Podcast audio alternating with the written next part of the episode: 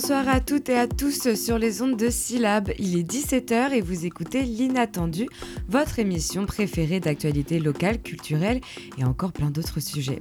À mes côtés, on retrouve Angelina. Bonjour Angelina. Hello. Et il y a aussi Milad. Salut. Vous allez bien? Oh bah, Ça va super. Oui, ça va très bien. Vous êtes prêts pour cette émission? Tout à fait. Bah, c'est parti alors.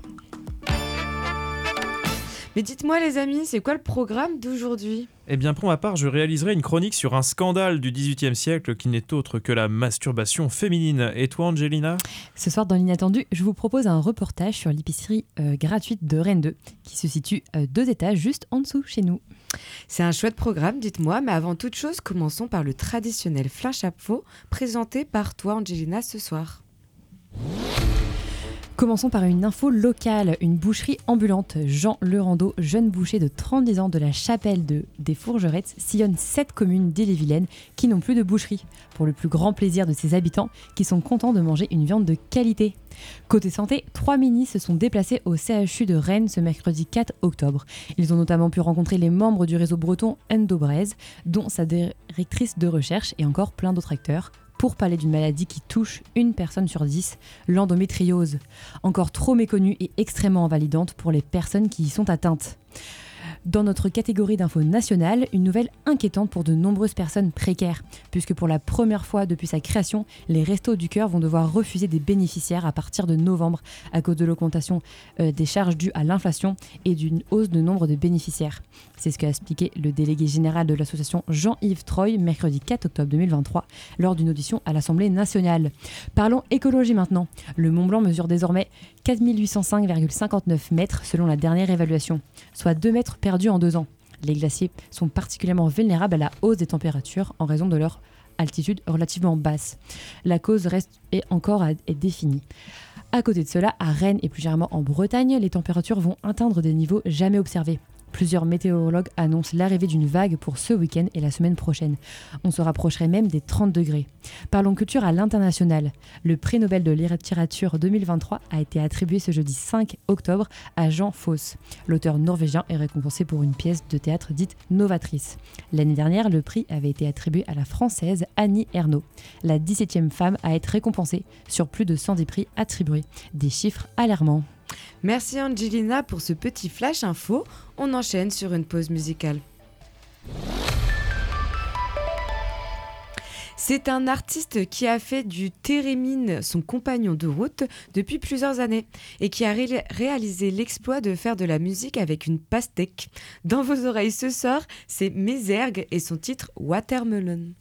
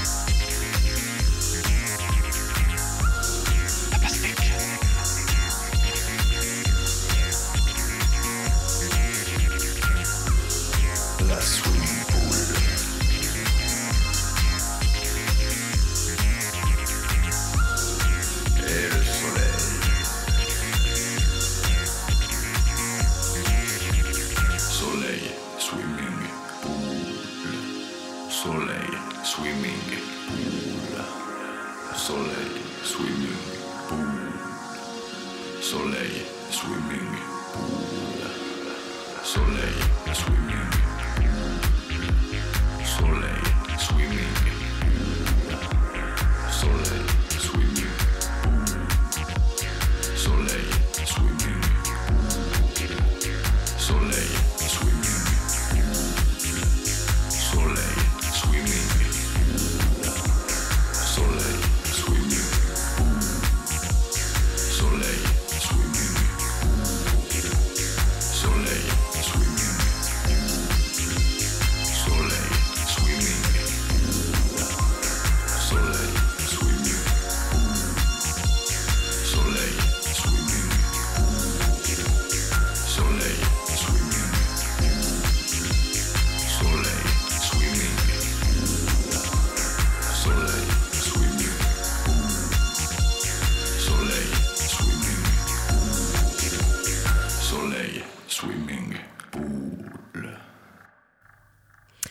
On est toujours en direct de l'émission L'inattendu sur la radio Syllab et vous venez d'écouter le son Watermelon de l'artiste français Mézergue. Syllab, la radio sauvage. Est-ce que ça vous dirait d'en savoir un peu plus sur la manière dont les scientifiques du XVIIIe siècle évoquaient la masturbation féminine? Alors si ça vous intéresse, restez avec nous car Milad va tout de suite vous en parler et je peux vous assurer qu'il y a de quoi un peu euh, souffler. Ah, T'as bien raison, euh, Alice. Mon affection et mes voeux n'ont pas changé. Mais un mot de vous m'imposera le silence à jamais. Si votre inclinaison avait toutefois changé, il me faudrait vous dire que depuis avril, corps et âme, vous m'avez envoûté, que je vous aime, à la folie, et souhaite ne plus jamais être séparé de vous.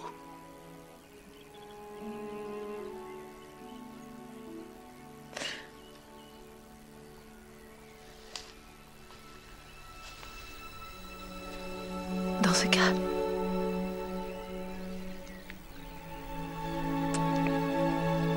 vos mains sont froides.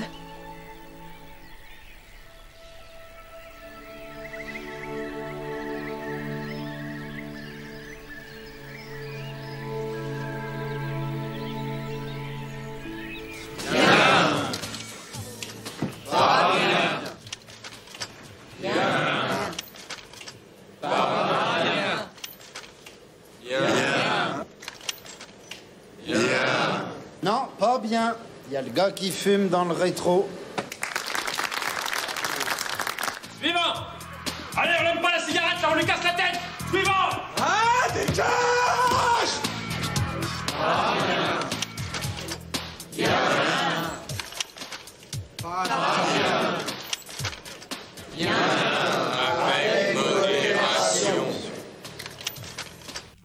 Et voilà, et donc on écoutait euh, un extrait de Pride and Prejudice, donc une scène de séduction entre les deux personnages principaux. Alors je ne me souviens plus du film, et donc euh, des noms des personnages. Et on écoutait Le Paris, hein, ce film où euh, les deux inconnus, euh, Didier Bourdon, et alors je ne sais plus comment il s'appelle l'autre. Mais enfin, en tout cas, ils font le pari d'arrêter de fumer. Mais aujourd'hui, on ne parle pas de fumette, on parle de la masturbation féminine. Et comme vous le savez sûrement, Alice et Angelina, et pas les auditeurs du jour qui ne connaissent pas notre grille, mais demain, c'est le retour des émissions spéciales, des émissions thématiques, et en particulier cette semaine sur la santé. Et donc euh, la santé des femmes demain, et je vais aborder justement un sujet de santé des femmes, mais qui pouvait sembler tabou au XVIIIe siècle, et qui va faire frémir les moralistes qui vont se retourner dans leur tombe. Aujourd'hui, je vous parle de l'onanisme féminin, ou ce qu'on appelle plus couramment la masturbation féminine. Alors on pourrait s'étonner que ce soit moi qui aborde le sujet, mais c'est quelque chose que j'ai eu l'occasion d'étudier au cours de mon parcours d'étudiant. Je parle bien sûr dans sa dimension historique, je vais tout de suite éviter les mauvaises langues. Alors il faut savoir quand même que dans l'histoire, la masturbation féminine n'a pas toujours été très bien vue, et même par la caste des scientifiques, à quel point que des traités médicaux sont sortis sur l'onanisme au cours du XVIIIe siècle. En effet, certains considéraient que les conséquences de la masturbation étaient néfastes pour les femmes, qui s'enferment alors dans leurs imaginations et ne remplissent plus leur rôle. Rendez-vous compte du crime, l'oisiveté, le fait de ne plus rien faire, et comme Eva Bovary de Flaubert, s'enfermer dans la lecture des romans. D'ailleurs, un médecin des Lumières, Christophe Willem Huffland, appelle onanisme moral le fait d'être corrompu par la lecture qui serait la cause de la masturbation. Bon, il y a tout de même un bon point, c'est que la masturbation n'est plus considérée à cette époque comme un acte mécanique et dénué de sens, et avec l'apparition de la doctrine vitaliste, on considère que celle-ci est affectée par des facteurs extérieurs. Et pourtant, on pourrait penser que le vitalisme va dans le sens de la masturbation, dans le sens de ce qui pourrait être une liberté, puisque c'est un acte qui devient conscient. Mais non, les scientifiques pensent plutôt que c'est une pathologie, et pas seulement pour la santé des femmes. Eh bien oui, réfléchissez bien. Si les femmes se masturbent en lisant des romans, comme Madame Bovary voulant échapper à son vieux Charles, les hommes vont avoir envie de faire pareil et vont se féminiser. Ouais, bon, c'est vraiment grave. Et là, c'est le chaos. C'est la stasis en grec. Il n'y a plus de distinction naturelle entre l'homme et la femme. Et c'est vrai que les questions de genre à l'époque, c'était la distinction sexuée.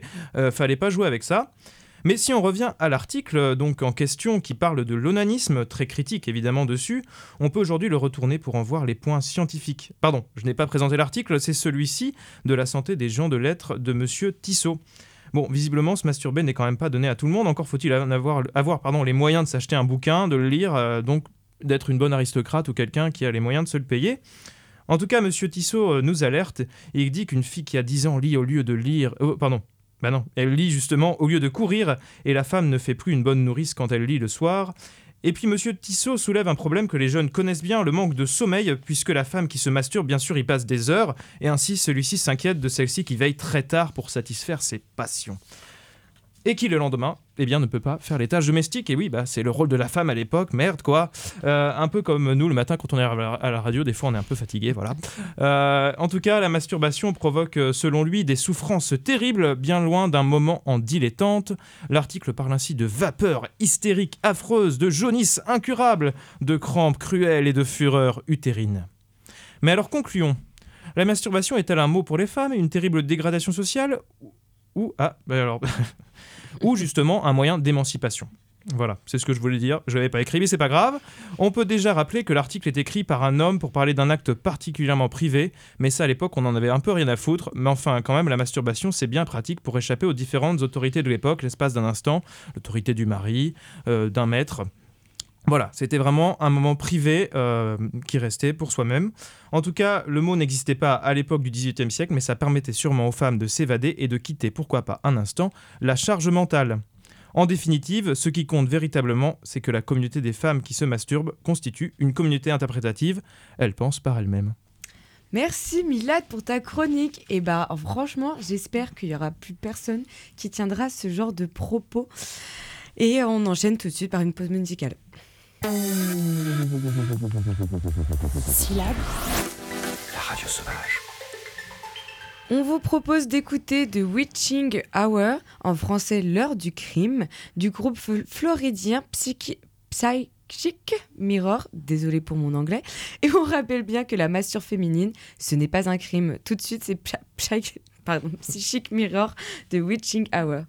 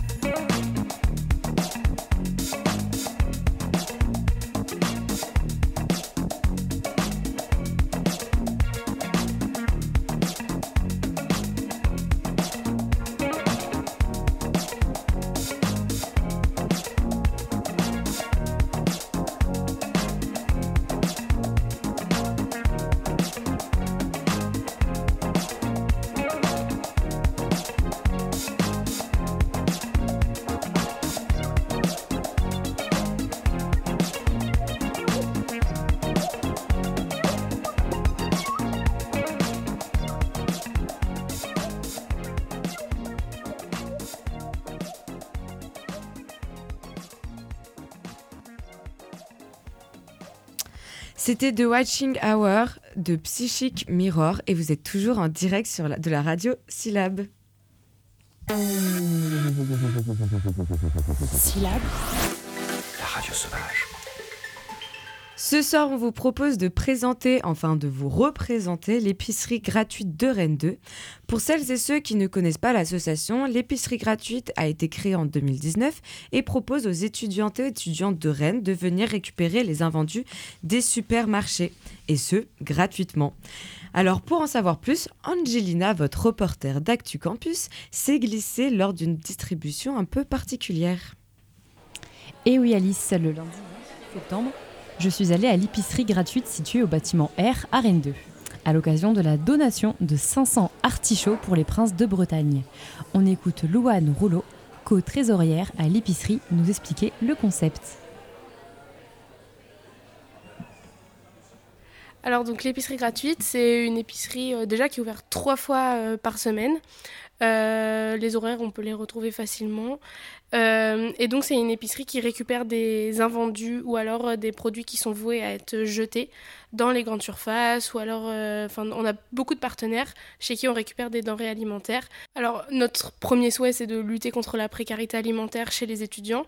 Et donc, en même temps, on lutte aussi contre le gaspillage alimentaire. Euh, de plus en plus, ça devient difficile d'allier les deux parce qu'on a de plus en plus de demandes. Et, euh, en fait, c'est un système qui n'est pas viable sur le long terme. Le fait qu'autant d'industries jettent alors qu'il il y a une demande qui est croissante chez des personnes qui sont précaires et qui n'ont pas les moyens financiers pour euh, subvenir à leurs besoins, notamment alimentaires. Enfin, c'est énorme le nombre d'étudiants qui sautent des repas. Ça fait beaucoup. Euh, donc euh, nous, c'est vraiment euh, notre objectif premier, c'est de lutter contre ça et être un, espace ressource, en tout cas sur la précarité alimentaire des étudiants. Alors donc le lundi et mardi, c'est ouvert de 18h à 20h. Et le vendredi, c'est de 15h30 à 17h30, donc pour les distributions. On demande ni carte étudiante, ni relevé d'imposition, ni relevé de bourse, ni justificatif de domicile, rien du tout. On écoute maintenant Mini Argoun, coprésidente de l'association, nous expliquer ce que l'on peut retrouver de manière générale à l'épicerie et comment tous ces bénévoles font pour récupérer les aliments. On peut trouver vraiment tout type de produits. On a des frigos spécialisés en fonction des produits qu'on reçoit. Par exemple, on a un frigo de produits laitiers, un frigo spécial pour la viande, les plats préparés, les produits qu'on reçoit de la CHU et des produits pour les végétariens. Sinon, on a des produits en sec ou en vrac. En sec, on a par exemple du riz, des pâtes, euh, un peu de tout et n'importe quoi, de la confiture, etc. Alors, tout au long de la semaine, quasi tous les jours, on a des ramasses, du coup, faites par les bénévoles, euh, un peu tout le temps, euh, soit avant les distributions.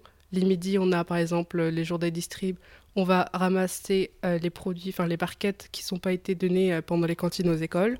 Sinon, on va auprès de nos partenariats, par exemple Monoprix, Leclerc, euh, Tissol, Croix-Rouge, et on va juste récupérer euh, ceux qui nous donnent. Revenons sur l'événement qui s'est déroulé ce 25 septembre. Louane nous explique. Alors aujourd'hui à l'épicerie on a reçu euh, 500 têtes d'artichauts de la part de Prince de Bretagne euh, qu'on a été chercher cet après-midi. Donc ça fait beaucoup d'artichauts, euh, un légume qui est très peu connu et qu'on a vraiment très peu euh, pendant les distributions. Donc on a organisé un, un espace pour goûter l'artichaut pour que les bénéficiaires puissent le goûter s'ils ne connaissent pas euh, l'artichaut. Du coup, c'est eux qui nous ont contactés en fin d'année dernière en nous proposant donc euh, plusieurs artichauts gratuitement. Euh, nous, on a forcément accepté parce que on a tout le temps besoin en fait de, dons alimentaires et financiers. Donc là, on a un peu sauté sur l'occasion parce que 500 c'est énorme. Donc c'est eux qui nous ont proposé et ensuite tout au long, euh, enfin, là depuis juin à peu près, on s'occupe de euh, mettre en place le partenariat. Et donc on a tout reçu aujourd'hui avec euh, des fiches explicatives pour comment les cuisiner, même un articook, chose que je ne connaissais pas, mais qui fait cuire les artichauts au micro-ondes. Quand on est étudiant et qu'on n'a pas de plaque de gaz, c'est bien pratique. Et pourquoi l'artichaut en particulier? Bah, L'artichaut, il y a 60% des consommateurs d'artichauts ont plus de 60 ans. Donc euh, il est temps qu'on on rattrape les 40%. En plus, c'est très bon l'artichaut. Mais alors, qu'en pensent les bénéficiaires de cette épicerie? Entendons la réaction de des étudiants et étudiantes, Régis et Clarisse. L'épicerie, c'est un truc euh, qui nous aide beaucoup, souvent en période de galère. Par exemple, pour mon cas, actuellement, je ne travaille pas. Donc c'est grâce à l'épicerie gratuite euh, tout le temps, ça m'aide euh, à souvenir un peu à mes besoins. Et voilà, je pense que c'est une bonne initiative pour nous les étudiants, surtout en, précarité. Euh, du coup, je suis un peu tombée par hasard, mais j'avais vu qu'il y avait ce, cet organisme, donc j'ai trouvé ça cool. Et, et, donc voilà, je veux voir un peu ce qu'ils proposent et ça peut m'aider aussi sur mon porte-monnaie, enfin financièrement parlant, quoi, on va dire. Euh, c'est vrai qu'il y a le Crous, c'est le restaurant du Crous, ça c'est bien, mais euh, c'est vrai que quand je vais faire mes courses, à chaque fois j'en ai pour 10-15 euh, euros si je veux bien manger, je veux dire pas que des pâtes, et ça à chaque fois ça, ça la fait mal quoi. Enfin donc voilà. Merci Angelina pour ces informations. On rappelle que l'épicerie gratuite existe depuis 4 ans et qu'elle a réalisé rien qu'entre 2020 et 2021 93 distributions soit plus de 28 tonnes de nourriture distribuée. Ces 2822 heures de travail bénévole durant cette année scolaire ont permis à plus de 11 000 étudiants de profiter de quelques produits alimentaires gratuits et de faire quelques économies. Les distributions ont lieu les lundis et mardis de 18h à 20h et les vendredis de 15h30 à 17h. Si vous voulez avoir un peu plus d'infos et suivre leur actualité, on vous invite à les les ajouter sur Facebook, l'épicerie gratuite de Rennes 2. Le labo est dans un triste, triste état, mon pauvre Mickey. Allez, notre émission touche à sa fin, mais ne vous inquiétez pas, l'inattendu revient demain, même heure, pour vous proposer le meilleur de l'actualité rennaise. D'ailleurs, demain, c'est une émission spéciale. En effet, demain, c'est une émission spéciale Santé des femmes. Alors pour l'occasion, on parlera de salles d'allaitement au campus de Beaulieu ou encore violences gynécologiques. Mais pas que. Et oui, parce que demain, on accueillera aussi Nolan Langlois qui a écrit un article sur les règles et qui sera accompagné de deux chercheuses, Aurélie Châtenay-Caliste et Sophie Borel. Trop hâte, on vous dit au revoir et on vous souhaite une très bonne soirée sur Syllab.